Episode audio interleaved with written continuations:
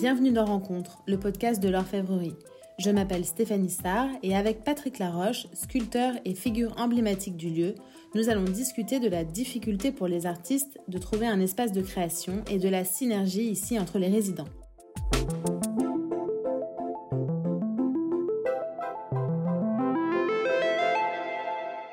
Je vois que ça empire. Au début, euh, on trouvait même des ateliers dans Paris.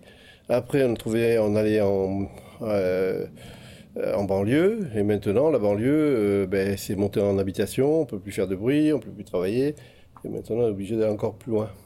Le problème qu'il y a, c'est que maintenant, c'est des grandes surfaces. Alors, soit il faut travailler avec plusieurs artistes dans la même surface séparée, mais ce qui n'est pas évident parce qu'il faut une bonne entente, et aller de plus en plus loin pour trouver ces surfaces. Parce que, euh, en gros, on trouve plutôt des locaux euh, industriels, mais industriels plutôt de stockage, que de faire du commerce, que de faire de la, de la création.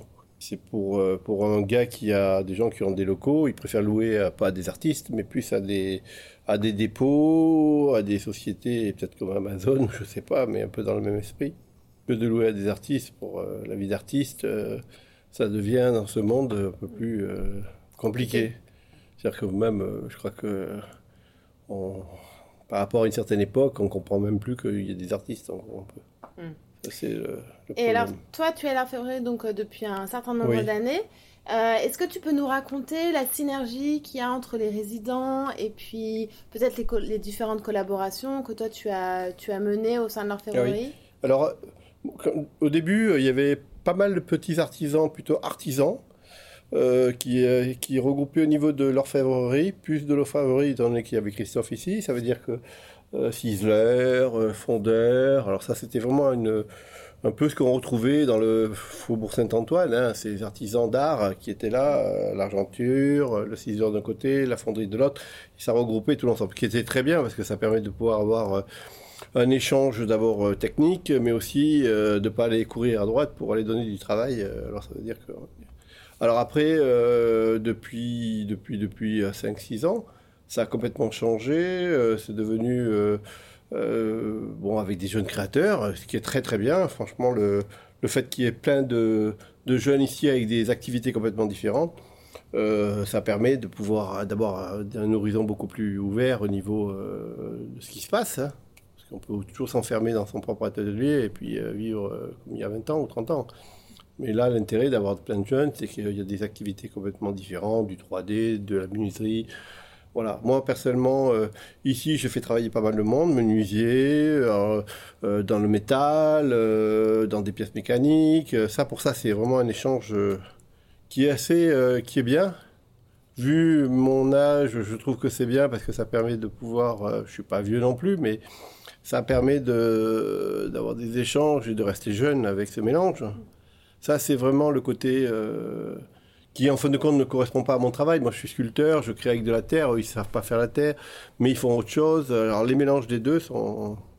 Moi, je leur apporte euh, mon savoir et eux, ils m'apportent euh, la nouveauté.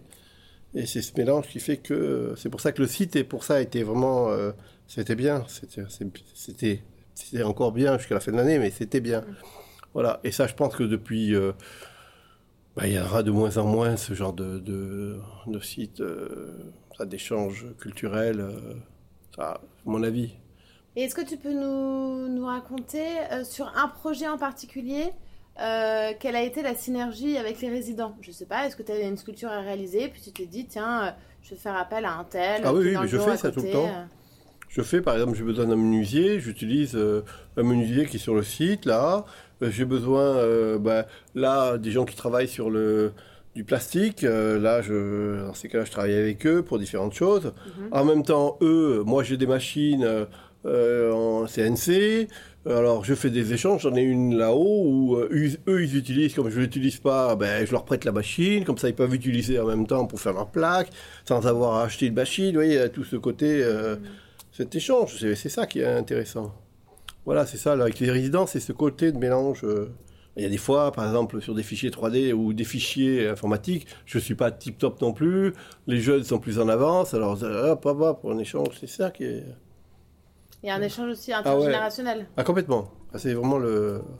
Et c'est ça qui est bien. C'est pas d'être le ronchon du vieux, ah, les jeunes, on s'en fout ça. Merci Patrick, on va, s'arrêter là. Merci à vous de nous avoir écoutés. Je vous donne rendez-vous très vite pour un nouvel épisode de Rencontre, le podcast de l'orfèvrerie.